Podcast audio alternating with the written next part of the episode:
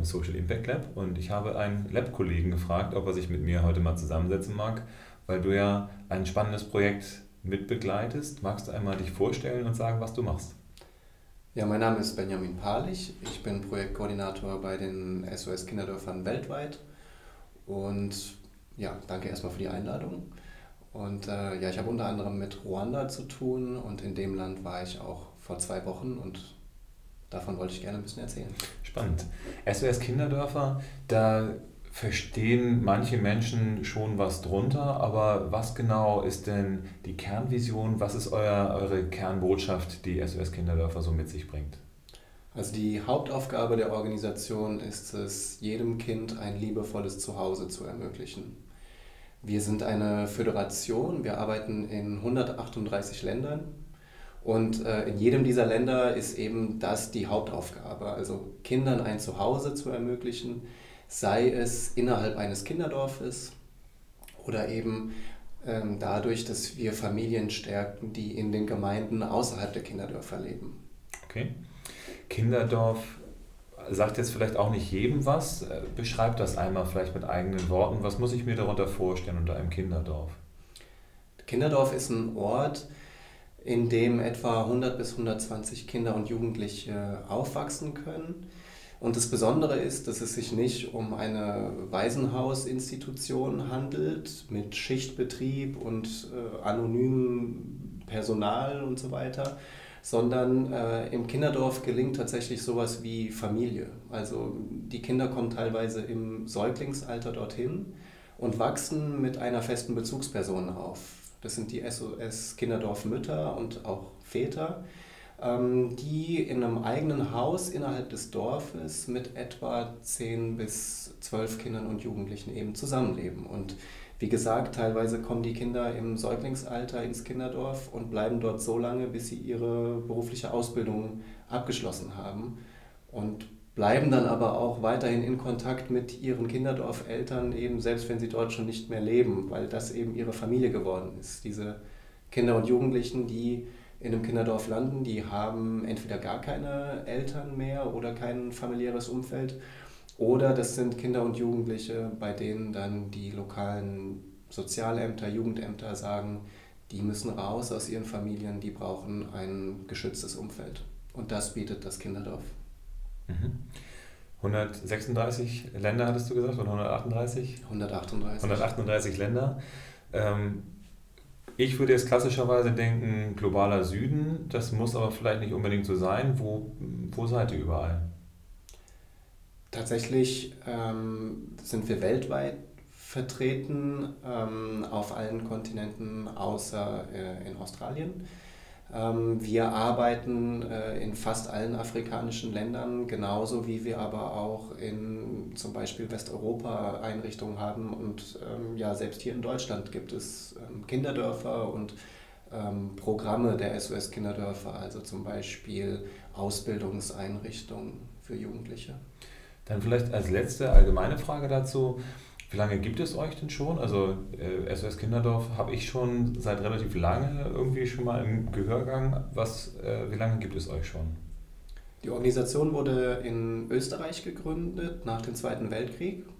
Hermann Gmeiner ist der ähm, Gründer von SOS und er hat eben angefangen, für Kriegsweisen in Österreich eben diese Kinderdörfer aufzubauen. Und seine Vision war auch, ähm, Gutes tun ist leicht, wenn viele helfen. Also das ist so ein ganz bekanntes Zitat von ihm. Und äh, im Grunde ist es ähm, ja so ein Vorläufer eigentlich auch von Crowdfunding, kann man sagen. Ja? Also er ist damals losgezogen und hat die Leute von seiner Vision überzeugt und hat äh, auch in diesen schwierigen Zeiten es geschafft, eben die Mittel zu mobilisieren, die es brauchte, um äh, Kinderdörfer für ähm, Kriegsweisen aufzubauen. Und daraus ist dann eben diese weltweite Organisation entstanden. Zunächst eben in Österreich, dann in Deutschland und auch anderen europäischen Ländern, bis es dann irgendwann, ähm, ich glaube in Südkorea, das erste ähm, Kinderdorf dann außerhalb Europas gab und so hat sich das dann verbreitet und heute sind wir bei 138 Ländern. Jetzt kommen wir ja, wenn wir schon über Crowdfunding sprechen, über Crowdinvesting, eher in die Richtung, über die wir uns heute austauschen möchten. Das heißt, du hast jetzt ja Erfahrung gemacht in Ruanda. Wir haben uns im Vorfeld auch darüber unterhalten, dass man Ruanda natürlich immer aus einem gewissen Kontext kennt, als jemand, der jetzt nicht völlig äh, ohne Tagesschau aufwachsen kann, konnte, ne, ein paar Nachrichten mitbekommt. Wie muss man sich Ruanda in 2019 vorstellen? Also Ruanda hat tatsächlich einen bemerkenswerten Entwicklungsweg hingelegt. 1994, ähm, das sprichst du ja an, ähm, war dort eben der Genozid an den äh, Tutsi und gemäßigten Hutu. Ähm, da sind innerhalb sehr kurzer Zeit etwa eine Million Menschen umgebracht worden.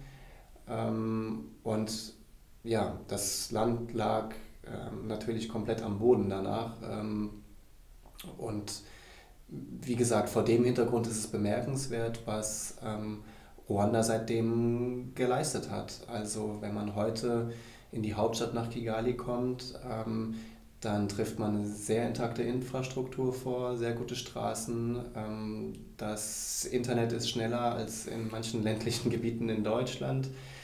Ähm, ja, und es ist natürlich noch sehr viel zu tun. Es leben weiterhin sehr viele ähm, Familien ähm, in extremer Armut. Ähm, aber gleichzeitig ist es äh, wirklich eindrucksvoll, ähm, was dort geleistet wird. Und dementsprechend ist das Land auch interessant für Investoren. Volkswagen hat zum Beispiel äh, ja, eine Assembly dort jetzt äh, gerade eröffnet. Es gibt einen Carsharing-Pool von Volkswagen in Kigali. Ja, dann kommen wir doch zu dem Thema, was wir speziell dann für heute uns vorgenommen hatten. Du warst jetzt in Ruanda. Was für ein Projekt hast du denn dort betreut? Also ich habe mir in der Hauptstadt Kigali Projekte von uns angeschaut. Ähm, da handelt es sich einmal um eine Berufsschule der SOS Kinderdörfer und dann um ein sogenanntes Familienstärkungsprogramm, also ein Programm, das in Stadtvierteln von Kigali umgesetzt wird, ähm, in dem Sozialarbeiter von SOS unterwegs sind und Familien stärken, damit sie ihre eigenen Kinder versorgen können. Okay, spannend. Ähm, du hattest aber auch gesagt, es ging da auch dann ein Stück weit um Finanzen in irgendeiner Weise. Ähm, kannst du da nochmal tiefer drauf eingehen? Was, äh, wie läuft das da überhaupt mit dem Finanzsystem ab? Also Kreditwesen wie hier in Deutschland, äh, dass man dann zur Bank geht und sagt, ich hinterlege da mal zwei der Sicherheiten und dann kriege ich dann meine, meine Kredite ausgezahlt. Das ist ja vielleicht da auch nicht so einfach wie hier. Ne? Genau, das ist die Schwierigkeit für Menschen, für Familien, die in extremer Armut leben, die haben nämlich eben genau diese Sicherheiten nicht und kommen dadurch unheimlich schwer an Kapital, das sie investieren können in ihren Gemüsestand, in ihren kleinen Shop, in ihren Friseursalon, was auch immer für eine wirtschaftliche Aktivität äh, dort betrieben wird. Und die SOS Kinderdörfer haben eben ähm, da eine Projektkomponente, da geht es um Spargruppen. Also das ist auch Teil der Tradition in Ruanda. Das sind sogenannte Ikimina-Spargruppen. Da tut sich eine gewisse äh, Zahl von Menschen tut sich zusammen zu einer Spargruppe.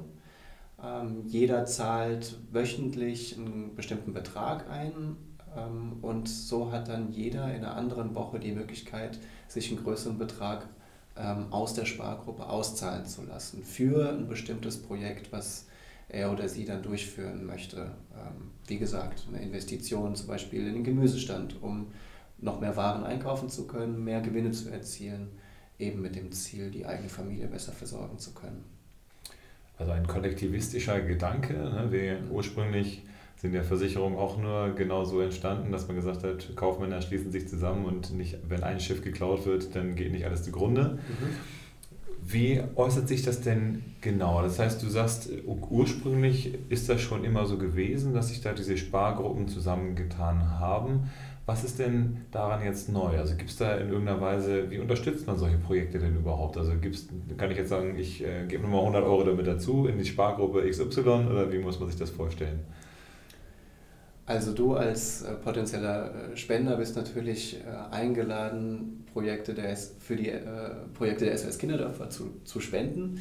Und ähm, dieses Geld kommt dann den SOS Kinderdörfern in dem Fall in Ruanda zugute, die mit ihren Sozialarbeitern in den Stadtvierteln unterwegs sind und dann Familien dabei begleiten, solche Spargruppen aufzubauen. Es ist jetzt also nicht so, dass wir von Organisationsseite dann Geld in diese Spargruppen einzahlen, sondern diese Spargruppen speisen sich ausschließlich, ausschließlich aus dem Geld, das die Familien selbst einzahlen. Ähm, ja. Okay, wie groß sind denn solche Gruppen? Also ist das denn, sind das dann fünf oder zehn Menschen oder sind das 100 oder 200? Ist es ein ganzes Dorf? Also ich habe da jetzt noch keine, keine griffige Vorstellung davon, was äh, ich mir da so, was das für, wie viele Menschen das so sind. Und treffen die sich dann, machen die das so genossenschaftlich, dass sie sagen, dann wählen die ihren, ihr äh, Kassenoberhaupt für eine gewisse Zeit und äh, machen dann, äh, keine Ahnung, was machen die dann Sitzungen? Wie, wie stelle ich mir das vor? Ja, so ähnlich ist es ähm, tatsächlich. Also pro Gruppe sind etwa 10 bis ähm, 20 Mitglieder und die geben sich selbst die Rollen. Also die wählen einen Vorsitzenden und einen stellvertretenden Vorsitzenden. Es gibt einen Kassenwart. Ähm, dann wird mit Projektmitteln auch ein bisschen Material hinzugekauft, ähm, zum Beispiel ein Kassenbuch, ähm, ein Stempelkissen und ein Stempel und so weiter, damit das alles eben auch diese, diese Form hat. Äh, das Besondere ist aber tatsächlich, dass sich die Gruppe selbst die Regeln gibt. Also die wird dann schon begleitet von Sozialarbeitern der SOS Kinderdörfer. Aber es ist eben wichtig, dass das aus der Gruppe heraus selbst entsteht, dass man auch realistische ähm, Ziele vereinbart, ähm, wenn es zum Beispiel darum geht, was soll jeder jede Woche einzahlen. Es macht ja keinen Sinn, wenn man da einen sehr hohen Betrag hat, aber den können sich die wenigstens aus der Gruppe leisten, mit dem Resultat, dass die dann rausfallen würden eben aus dieser Gruppe. Also es ist wichtig, dass die Gruppe sich selbst die Regeln gibt, ähm, sich darauf einigt, es wird dann auch alles ähm, niedergeschrieben und ja, dann kann es eigentlich losgehen. Und dann treffen die sich einmal die Woche an einem zentralen Ort. Äh, ich war zum Beispiel jetzt ähm, bei einem Treffen dabei, da haben die sich einfach äh, in einem Vorhof von der Kirche getroffen haben sich zusammengesetzt.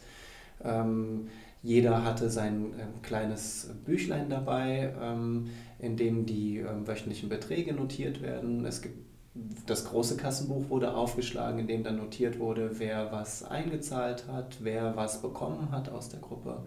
Und äh, dann war das eigentlich so ein ganz lebendiges Treffen, äh, bei dem dann die Menschen auch miteinander diskutiert haben, was so ihre neuen äh, Ziele sind, ähm, was sie jetzt mit dem nächsten Auszahlbetrag anstellen möchten, ähm, was sie investieren müssen. Ähm, möchten sie die Versicherung zahlen für ihre Kinder? Muss das Dach vom Haus repariert werden?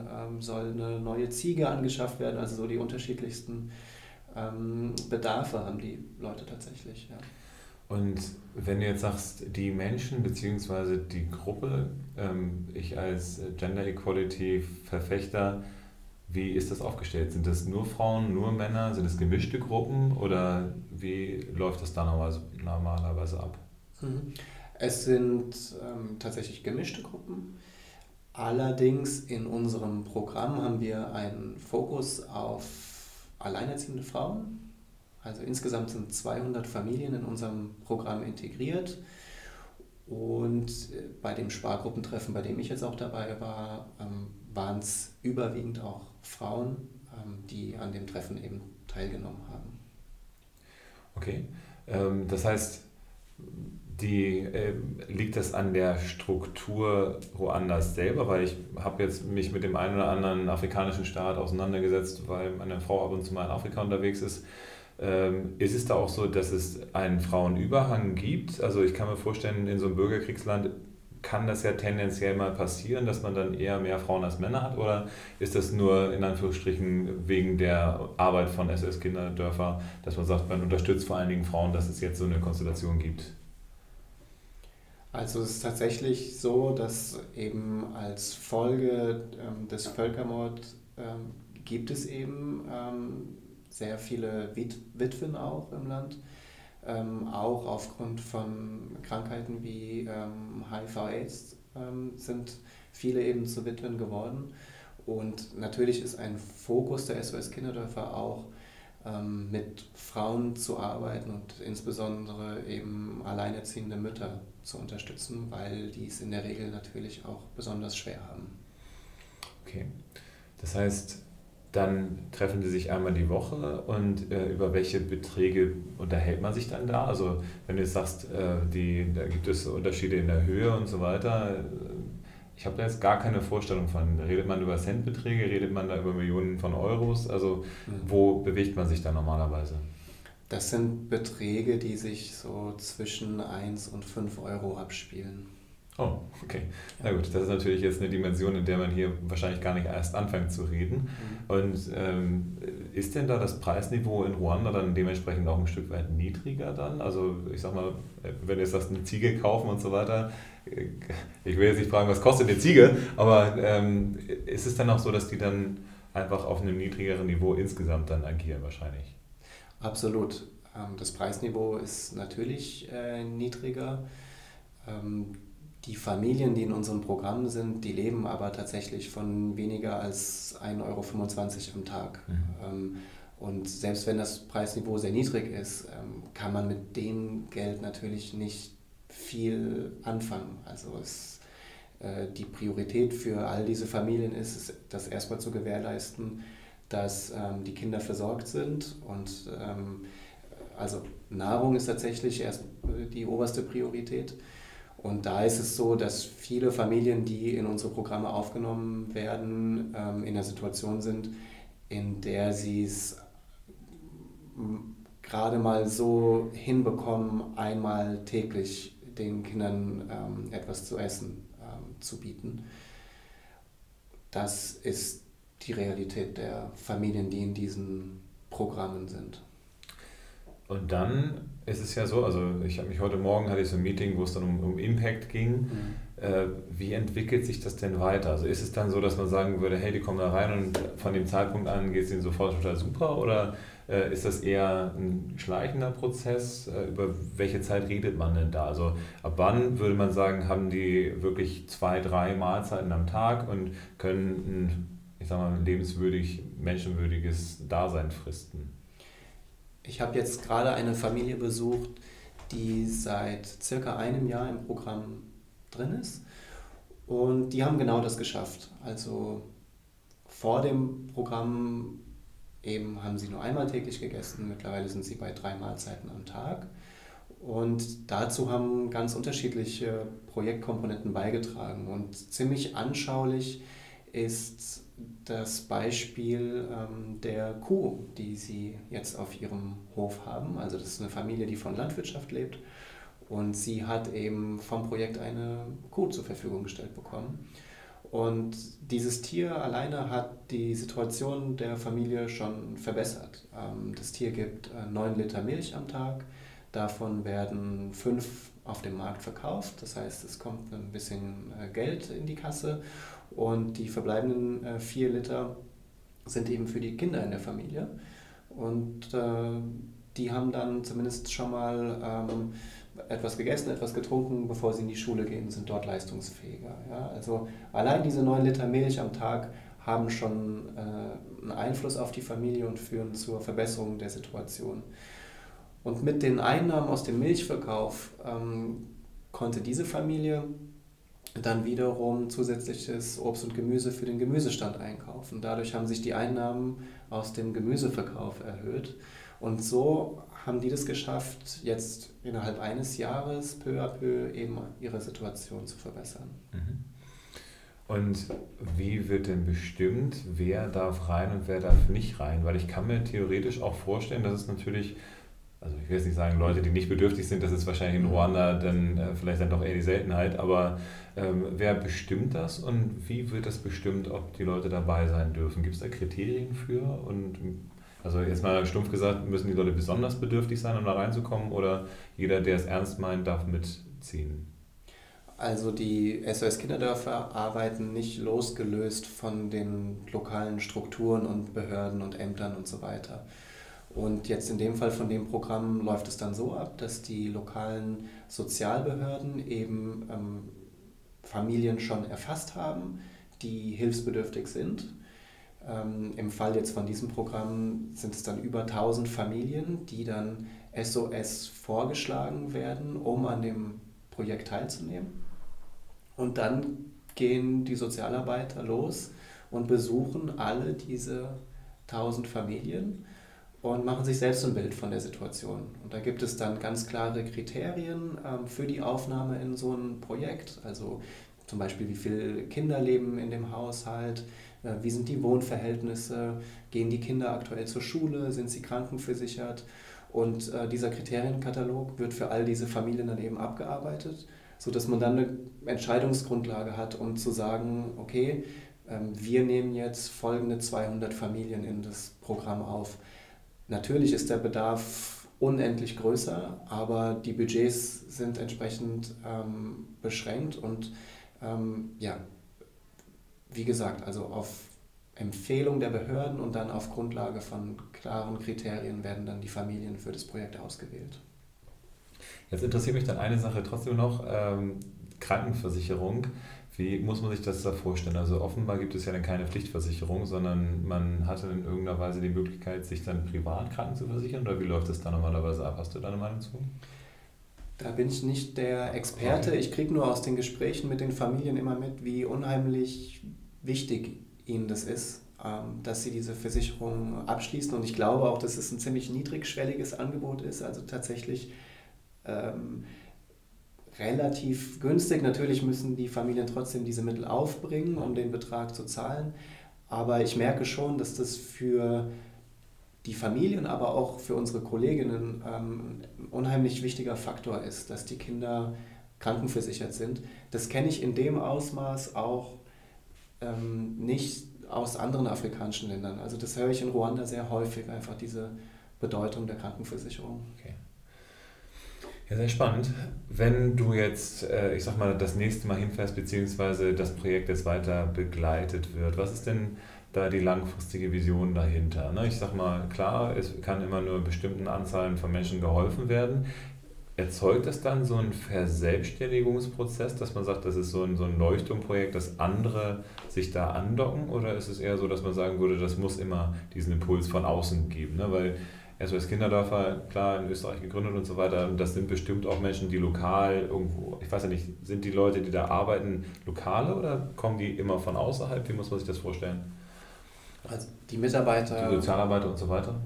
In den Ländern sind ausschließlich lokale Mitarbeiter. Okay. Ja.